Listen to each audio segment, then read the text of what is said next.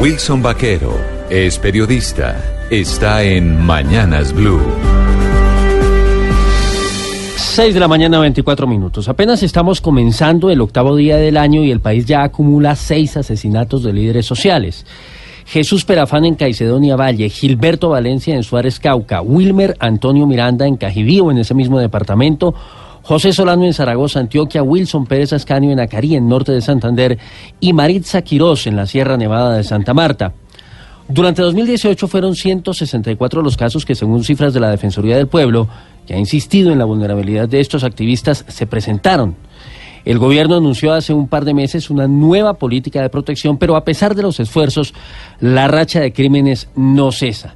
La Fiscalía dice que la mayoría de víctimas no son líderes de restitución, sino comunales, mientras las organizaciones sociales advierten que en muchos casos cumplen una doble función.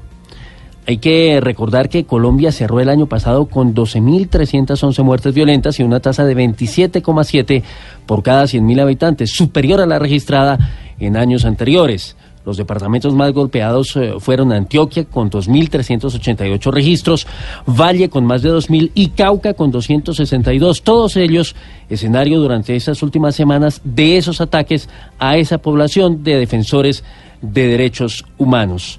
Por eso, en todo caso, resulta muy preocupante lo que está ocurriendo con los líderes sociales, cuya seguridad, como lo ha advertido el comisionado de paz Miguel Ceballos en sus mensajes al país y al ELN, es clave para asegurar la consolidación de una paz estable y, y duradera. Sin duda, todo un reto para la seguridad en este año que comienza.